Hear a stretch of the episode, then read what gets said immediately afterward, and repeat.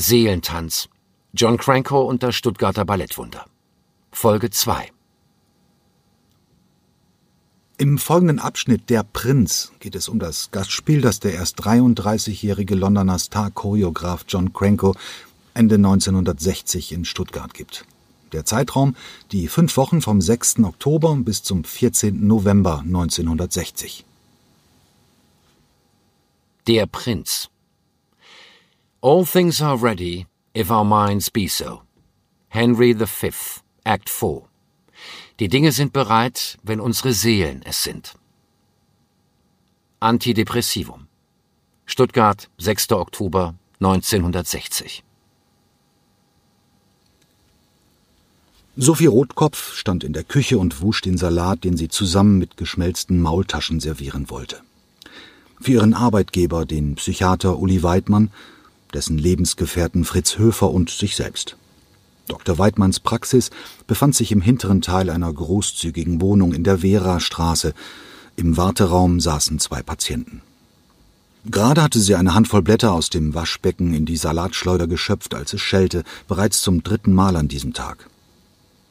Mit einem Seufzer trocknete sie ihre Hände, band sich die weiße Schürze ab und begab sich zur Wohnungstür. Sie war gewohnt, in müde Augen zu schauen und verunsicherte, schüchterne Menschen in Ullis Vorzimmer zu geleiten. Sie öffnete die massive Holztür und erblickte einen jungen, sportlichen Mann im Tweedanzug. Ja, bitte? Der Mann schnappte sich seinen kleinen Reisekoffer, der neben ihm auf dem Bürgersteig stand, und kam grinsend auf sie zu. Hello, I'm John Cranko. Is Mr. Höfer around? Urschwäbin Sophie Rotkopf verstand außer Höfer praktisch kein Wort. Ihr Reflex, den englisch brabbelnden Herrn barsch abzufertigen, wurde außer Kraft gesetzt durch ein freundliches, fast spitzbübisches Lächeln. Ein riesiger Zinken stand dem Mann im Gesicht, und dann die Augen des Mannes, ein, ein solches Himmelblau, ein solch tiefes, strahlendes Glänzen hatte sie nie zuvor bei einem Menschen gesehen und schon gar nicht bei einem Mann. Kommetze, brummelte sie, hier nei. Der Unbekannte ging an Sophie vorbei in den Korridor. Behende überholte ihn die Haushälterin und wies mit ausgestreckten Armen ins Wohnzimmer. Herr Höfer, Besuch für Sie, glaube ich zumindest. Fritz Höfer erhob sich mühsam aus seinem Sessel. Auf seinen Gehstock gestützt gewann er langsam an Stabilität. Er trug offensichtlich eine Prothese. My name is John Cranko, sagte der Mann. Die Augen von Fritz Höfer wurden groß und größer. Oh my God, Please have a seat. Die Unterhaltung wurde offenbar auf Englisch geführt. Sophie verließ resigniert das Wohnzimmer. Ich habe eine Einladung bekommen, startete der Gast, bevor er auch nur seinen Koffer abgestellt hatte, den Pagodenprinzen einzustudieren. Morgen soll ich beginnen. Svetlana hat mir gesagt, bevor du ins Theater gehst, musst du unbedingt zuerst mit dem Fritz sprechen. Vor einigen Jahren hatte Fritz Höfer die Novaire Gesellschaft gegründet, mit der er das Stuttgarter Publikum an den klassischen Tanz heranführen wollte. Seitdem der Litauer Nikolas Beriosow vor gut drei Jahren Ballettmeister geworden war, hatte man bekannte Tänzer und Prima-Ballerinen als Gäste gewinnen können, darunter Svetlana Beriosowa. Sie war Nikolas Tochter, tanzte am Royal Ballet in London und war die erste Tänzerin John Crankos. Sie hatte ihrem Vater vorgeschlagen, Cranko für ein Gastspiel ins Schwabenland zu holen. Der kleine Mann mit den dunkelblonden, gewellten, zurückgekämmten Haaren, mit seinem etwas langsamen, aber exzellenten Englisch und der für ihn typischen, knarzenden, hohen Stimme, informierte seinen Gast über die Situation des Balletts in Stuttgart.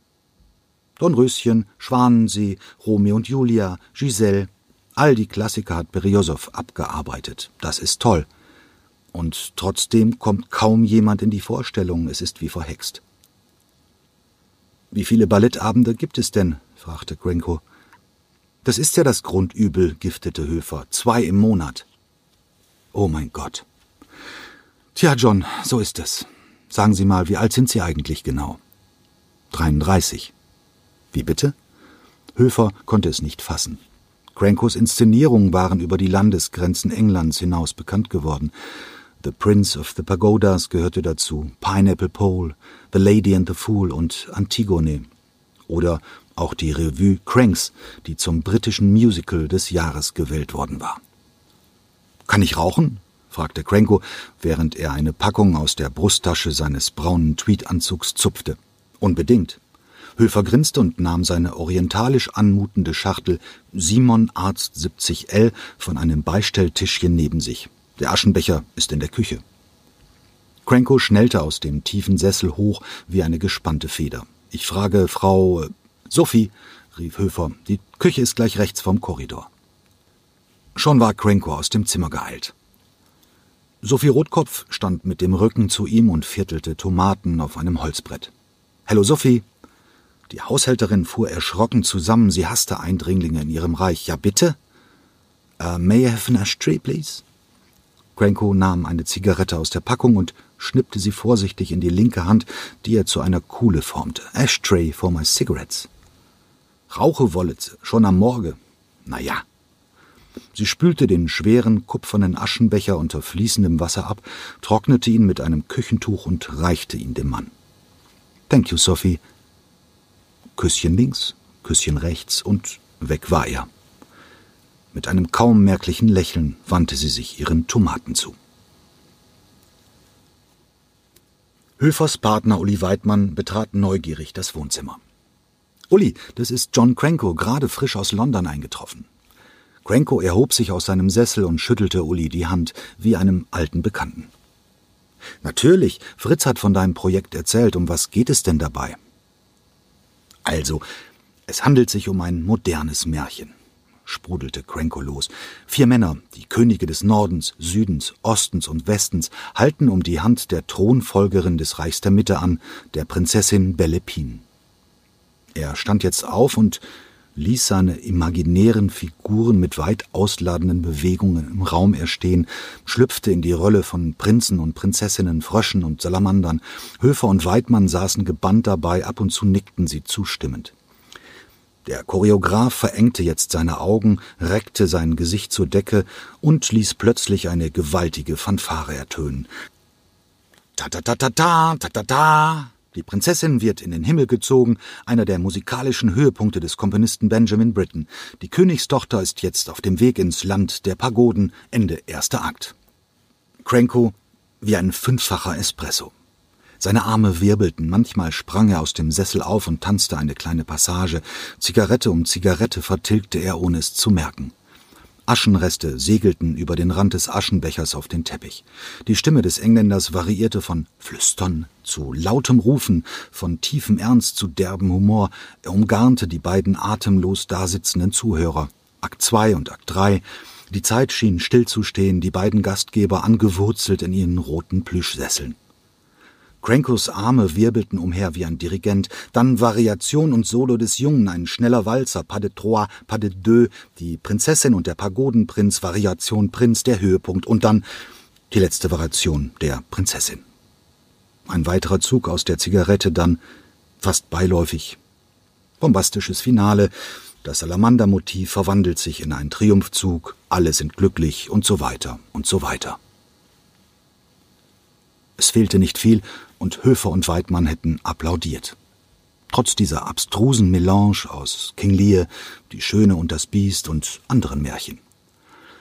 Fritz Höfer spürte seinen Magen und fragte, John, hätten Sie Lust mit uns zu essen?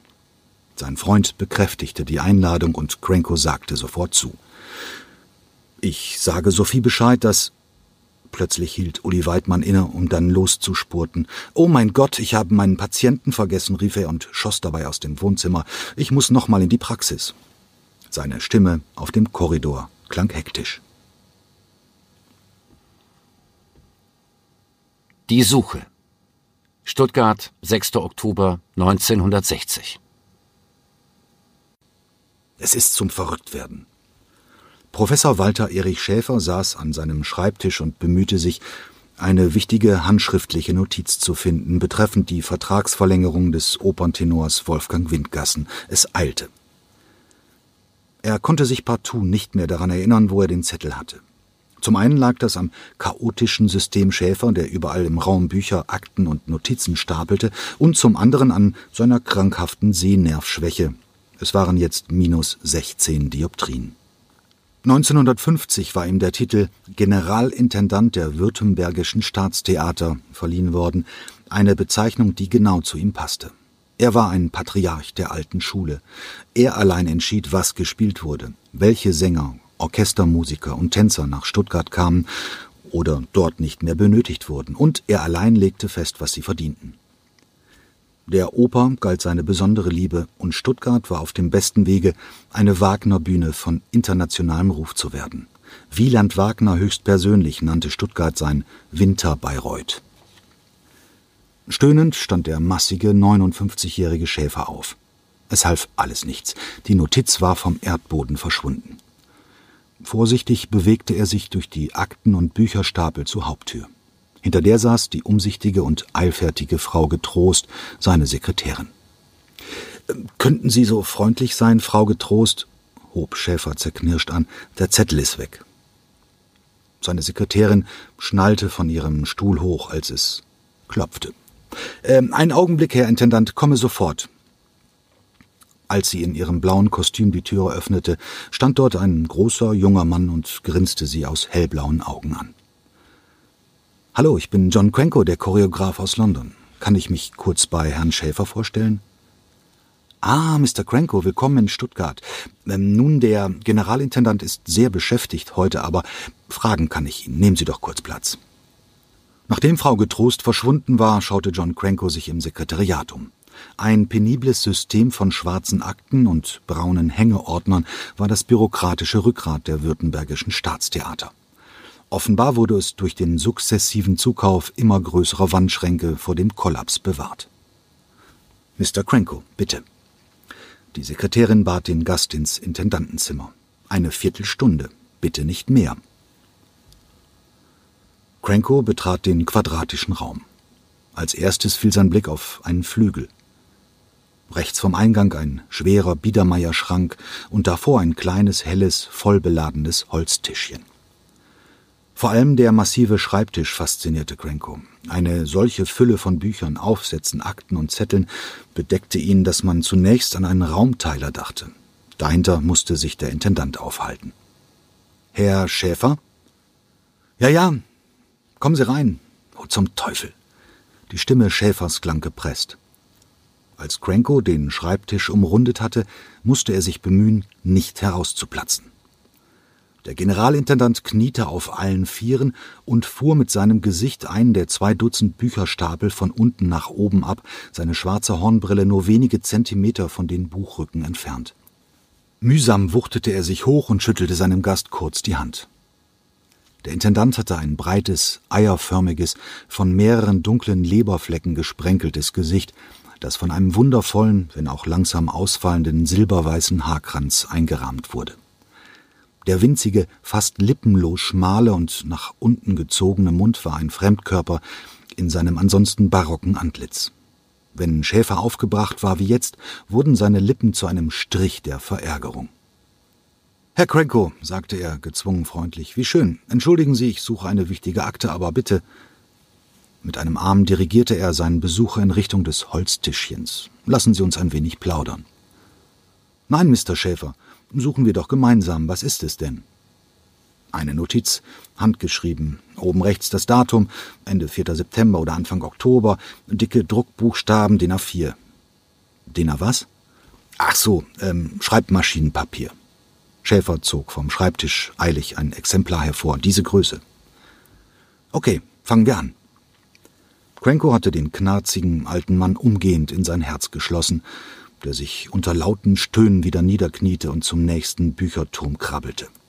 Cranko begann, einen anderen Stapel zu durchsuchen. Sagen Sie mal, Cranko, Sie kennen Nikolas Beriosow bereits, nicht wahr? Ja klar, Papa war einige Male in London, um seine Tochter Svetlana zu besuchen, meine prima Ballerina, ein ganz wunderbarer Mensch. Und, Cranko, werden Sie es schaffen bis zum 3. November? Nun, um ehrlich zu sein, Cranko sich, eigentlich müsste ich sofort wieder abreisen. Ich hatte um wenigstens sechs Wochen Probenzeit gebeten, jetzt sind es gerade mal vier, und wir stehen bei null. Wenn wir nicht das Bühnenbild und die Kostüme aus meiner Inszenierung an der Mailänder Skala bekommen hätten, ich würde umgehend den nächsten Flieger nach London nehmen. Ach, das schaffen Sie schon, fegte Schäfer seine Bedenken zur Seite. Nikolaus hat ja auch schon mit den Proben begonnen. Hm, wie bitte? Nun ja, um die Kompanie schon mal einzuarbeiten, wussten Sie das nicht? Nein, wusste ich nicht. Aber nun, das kann natürlich, er räusperte sich, durchaus hilfreich sein. Nach einer kurzen Pause setzte er nach. Herr Schäfer, die Oper ist Ihr Schwerpunkt, hat Fritz Höfer gesagt. Ach, bei dem waren Sie auch schon. Schäfer hob kurz seinen Kopf über die Bücher hinweg und grinste böse.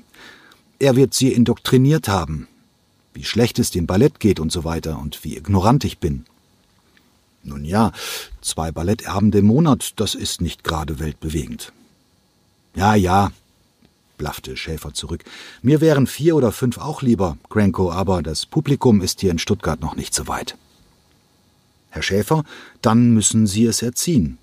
Nur das, was wir kennen, können wir auch lieben. Hören Sie, Cranko, die Basis ist ja in Deutschland gar nicht vorhanden. Es fehlt die Tradition. Wir Schwaben sind ein seltsamer Volksstamm. Literatur, da geht uns das Herz auf. Schiller, Hölderlin, Mörike. Auch Philosophie mögen wir, denken Sie an Hegel, Schelling. Technischer Fortschritt, immer. Bosch, Daimler und so weiter. Aber eine Begeisterung fürs Ballett, vergessen Sie es, Cranko, das dauert noch viele, viele Jahre. Aber das macht es ja gerade so interessant. Deutschland ist jungfräulich. Wie Sie wissen, ist das Ballett in Italien entstanden und dann nach Frankreich gewandert. Cranko hüpfte mit seiner Hand kreuz und quer über eine imaginäre Europalandkarte, dann hat es Deutschland übersprungen und ist in Russland gelandet und schließlich kam es bei den Angelsachsen an. Hier, Herr Schäfer.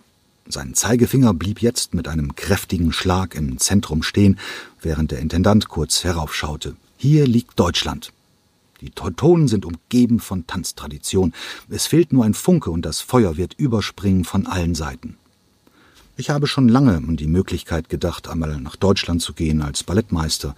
Das wäre eine sein Blick war auf ein schwarzes, ledergebundenes Buch gefallen, wahrscheinlich ein Terminkalender. Darunter ragte die Ecke eines in der Mitte gefalteten weißen Zettels hervor. Eine große Herausforderung. Cranko zog das Papier langsam hervor und klappte es auf.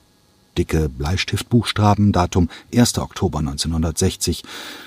Lapidar sagte Cranko, und hier, Herr Schäfer, Ihre Notiz.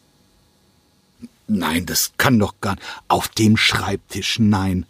Der Intendant erhob sich in einem unerwarteten Tempo und riss ihm den Zettel förmlich aus der Hand. Cranko, Sie sind ein Genie.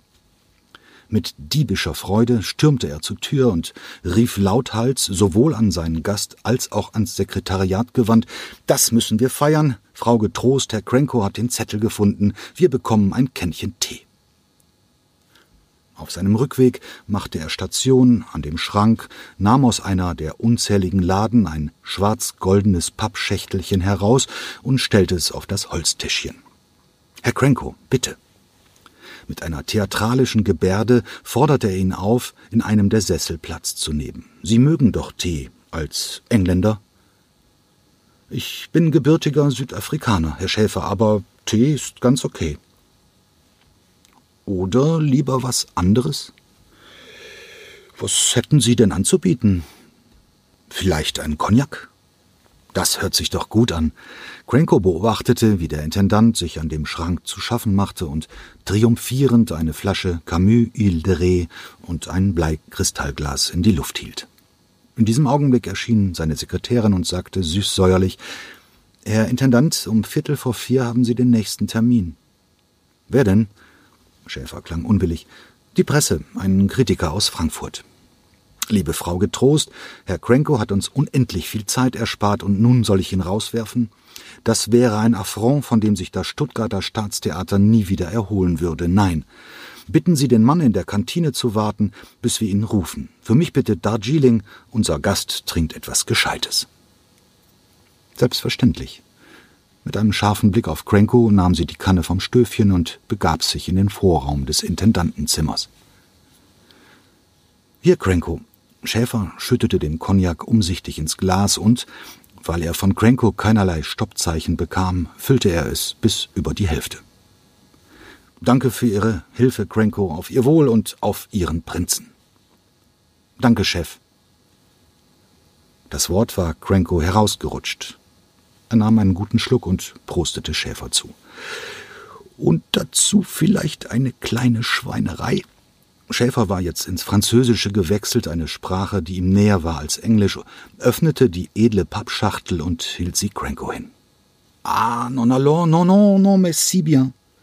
Mit kaum kaschiertem Entsetzen und erhobenen Händen lehnte Cranko die fettglänzenden Schokoladenschäumchen ab. Daraufhin ließ der Intendant das erste in seinem Mund verschwinden und lehnte sich mit einem wohligen Brummen zurück in den Sessel. Köstlich, sagte Schäfer und schloss seine Augen unter den grau-weißen, buschigen Brauen, da lassen Sie sich nun wirklich was entgehen. Der Generalintendant rauchte nicht, trank nur in seltenen Fällen und war auch an herkömmlicher Nahrungsaufnahme nicht sonderlich interessiert. Seine Leibesfülle erklärte sich einzig und allein aus seiner Hingabe an Wiener Kaffeebonbons, kakaoüberzogene Halbeier mit purem Karamell, luftiges Eiweiß-Zuckergebäck oder Nougatpralinen. Schäfers Köstlichkeiten zeichneten sich durch ordinäre Süße aus, weshalb kaum ein Gast seine sehr spezielle Begeisterung teilte. Sagen Sie mal, Cranko, war das eben ernst gemeint, dass Deutschland ein möglicher Wirkungsort für Sie ist? Ich meine, Sie sind der Hauschoreograf des weltberühmten Londoner Opernhauses. Ja, stimmt. Cranko nahm einen zweiten Schluck Cognac, aber na gut, ich erzähle Ihnen die Wahrheit. Ich bin momentan nicht sehr glücklich dort. Wissen Sie, Chef, was ich seit Januar bis heute gemacht habe? Schäfer, der gerade ein zweites Schaumbällchen aus der Schachtel lüpfte, sagte in die Kunstpause hinein Keine Ahnung.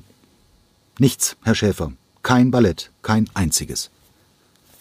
Sie fühlen sich also nicht so richtig ausgelastet, scheint es. Ausgelastet. Pfff. Cranko rollte mit den Augen.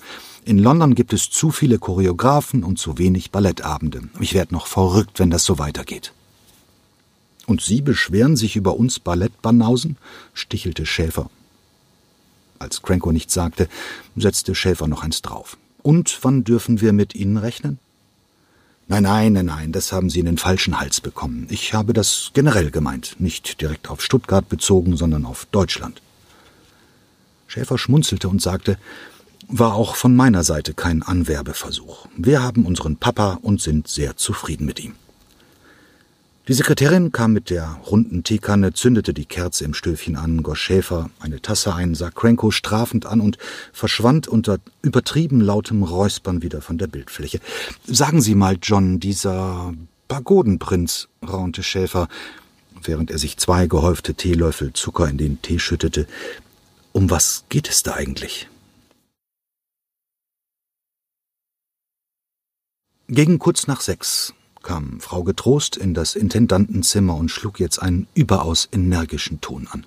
Herr Schäfer, der Kritiker sitzt immer noch in der Kantine. Ich finde, so etwas geht einfach nicht. Ach ja, habe ich ganz vergessen. Also beruhigen Sie ihn und bieten Sie ihm an, entweder um 19 Uhr nochmal zu kommen oder am besten gleich morgen früh. Cranko und ich gehen jetzt erstmal zu Nikolas. Ich muss die beiden zusammenbringen. Frau Getrost verstand überhaupt nicht, was ihren sonst so zuverlässigen Chef heute plötzlich zu reiten schien. Also ich versuche ihn bis sieben Uhr hinzuhalten. Morgen früh platzt Ihr Terminkalender schon aus allen Nähten, sagte es und verschwand im Sekretariat nicht, ohne die Tür demonstrativ offen stehen zu lassen. Mein lieber Cranko, welche Wohltat, mit Ihnen zu palavern. Ganz meinerseits, antwortete Cranko und leerte lächelnd sein drittes Glas Cognac. Bei Gelegenheit müssen wir weiterreden. Schäfer erhob sich, zog seinen Bauch ein, was ihm nach einem Dutzend Schokoladenschäumchen Mühe bereitete, und legte sein Jackett an. Kommen Sie schnell, Cranko. Schäfer senkte verschwörerisch die Stimme, sonst krieg ich wirklich noch Ärger. Mit einem Satz sprang Cranko auf, folgte dem vorauseilenden Walter Erich Schäfer und sagte Okay, Chef,